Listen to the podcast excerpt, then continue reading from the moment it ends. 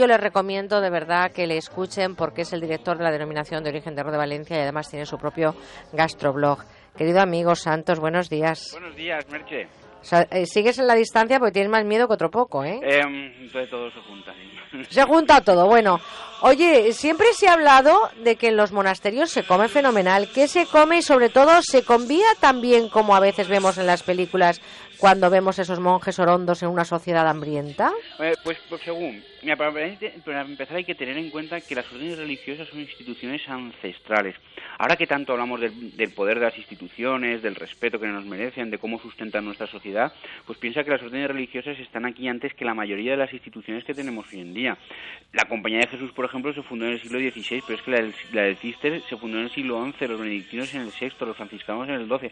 Lo que está claro, y en ese devenir pues han cambiado muchas cosas. Pero lo que está claro es que yo creo que no comían tan bien como aparece en las películas, pero desde luego hambre no pasaban, porque cada monasterio estaba asociado siempre a un medio de producción. Unos tenían campos, otros tenían bodegas, otros tenían almáceras o un benefactor que les suministraba. Es decir, que mal, mal, desde luego no comían. Pero los ha habido más austeros que otros, ¿no, Santos? sí, por supuesto. Incluso dentro de las propias órdenes han tenido épocas de mayor fervor y otras donde su moral pues se iba relajando. De hecho, la historia de las órdenes religiosas, que es apasionante, es la historia de una búsqueda constante de la vuelta a los orígenes de la religión, a las esencias de la fe.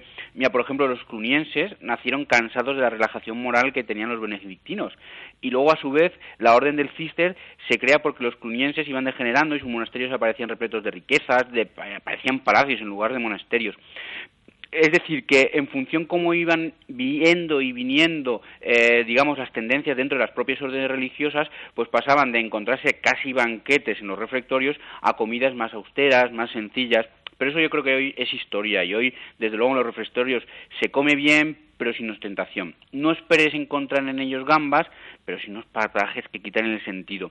Y sobre todo vas a encontrar el mejor recetario tradicional, porque en los monasterios se guarda una parte muy importante de nuestro recetario, de nuestra identidad gastronómica, porque ellos vienen, como te decía, de muy lejos y además viven alejados pues, de las tendencias, de las espumas, de, las tendencias, de las modas gastronómicas. Por lo tanto, podemos decir que en sus eh, despensas no vamos a encontrar, por ejemplo, esas gambas rojas de Denia, que tú tampoco las tienes, eh, ahí lo dejo, pero sí que vamos a encontrar, por ejemplo, sobre todo también dulces que quitan el sentido, porque los dulces de los conventos son, desde luego, em, algo divino, algo que es una delicia para el paladar. Y, y, nuestra historia gastronómica, Merche, porque fíjate que durante casi todo el medievo, incluso hasta el Renacimiento, el conocimiento se, se encerraba dentro de los conventos eran casi los únicos que sabían escribir, de tal forma que cuando vamos a buscar recetarios antiguos los buscamos siempre en los conventos. Si buscas recetarios desde antes del Renacimiento, lo único que vas a encontrar son recetarios de conventos, de órdenes religiosas y alguno de algún cocinero real.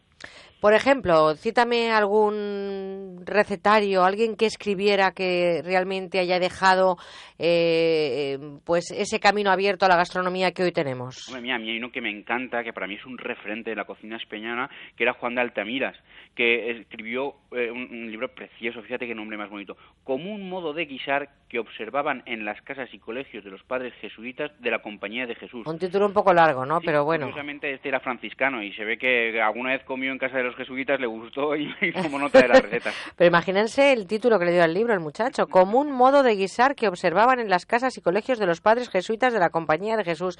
Oye, dame una receta histórica, dame una receta de esas de convento. Mira, ¿qué te parece el consumado? ¿Eso qué es? Pues mira, es una receta que aparece en casi todos los tratados de cocina de los monasterios del siglo de oro.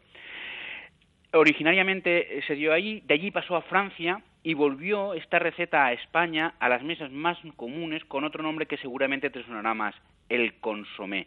Hombre, eso sí. Pues fíjate, el consumado, era eh, el origen de lo que es actualmente el consomé. Exactamente. Y fíjate cómo lo hacían ellos. De una forma muy sencilla, pero siempre con mucho más cariño que le solemos poner nosotros a nuestras cocinas. a ver. Coges la gallina, la limpias, la troceas, se pone una olla grande con dos litros y medio de agua.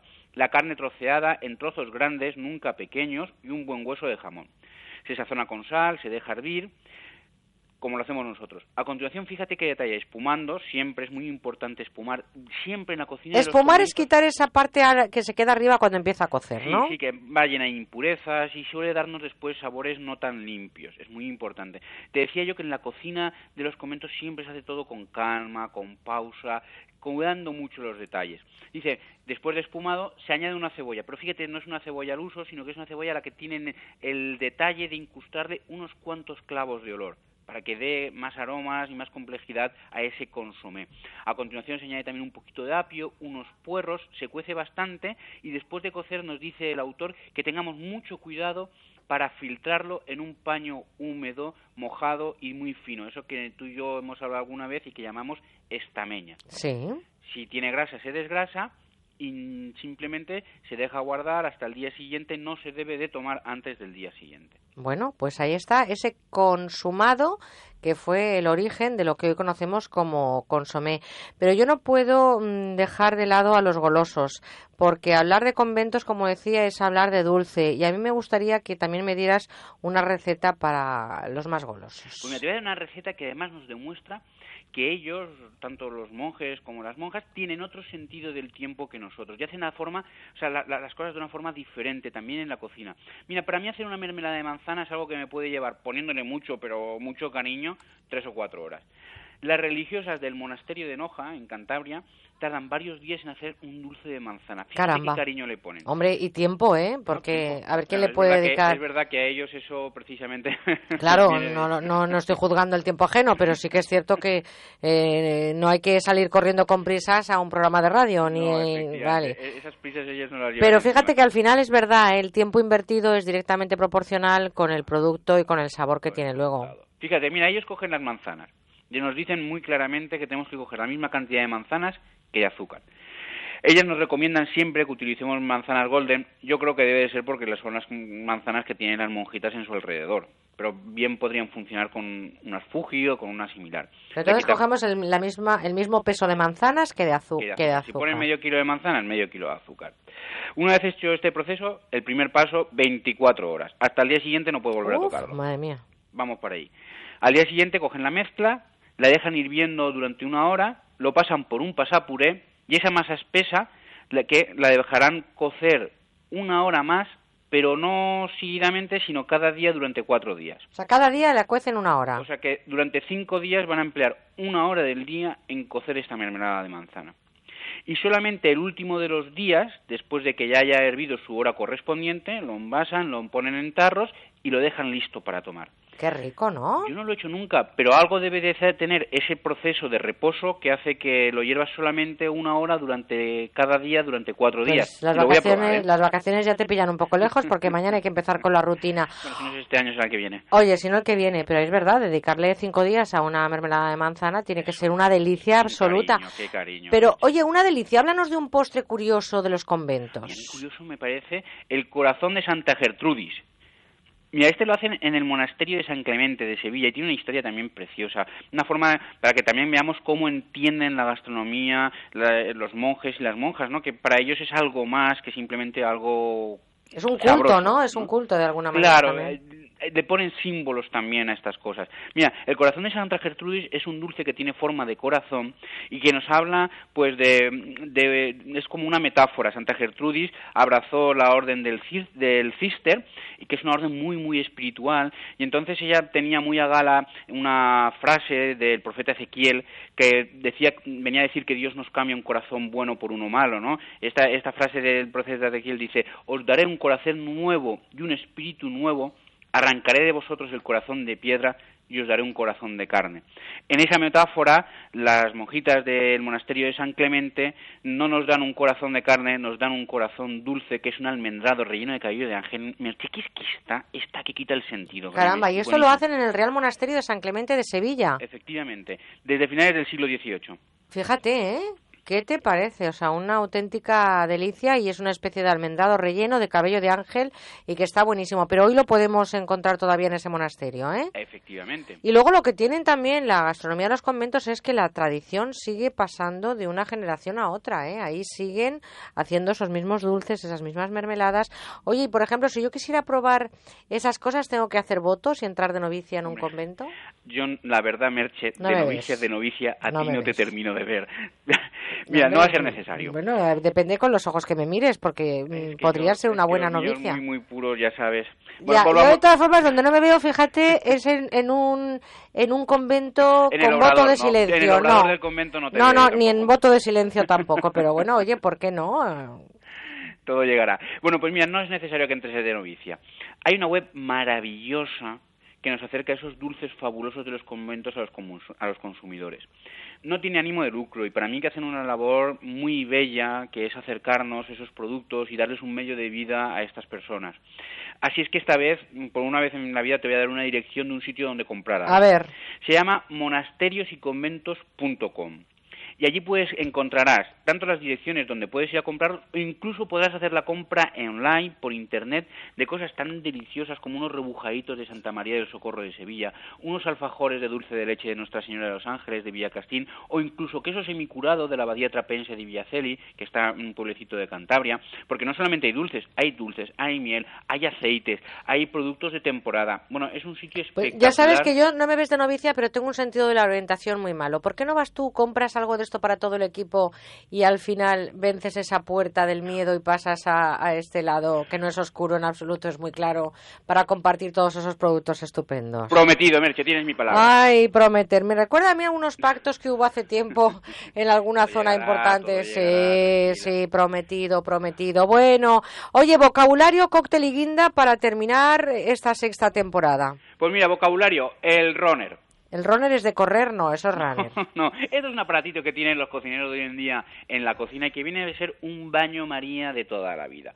Eso sí, sofisticado, la verdad que mucho más cómodo, pero un baño María. ¿Qué intentamos con el baño María? Hacer cocciones con temperaturas controladas, ¿no? El baño María tú pones ahí tu, tu cacito dentro de un, baño de agua hirviendo y sabes que nunca va a pasar de 100 grados. Y puedes, por ejemplo, fundir un chocolate y que no se te pase. Algún día hablaremos de por qué el baño de María. Nos preguntan por aquí los compañeros, como está María Res, dice, oye, ¿qué ¿por qué se llama Algún día lo contaremos. Oye, un pues cóctel. sí, dime.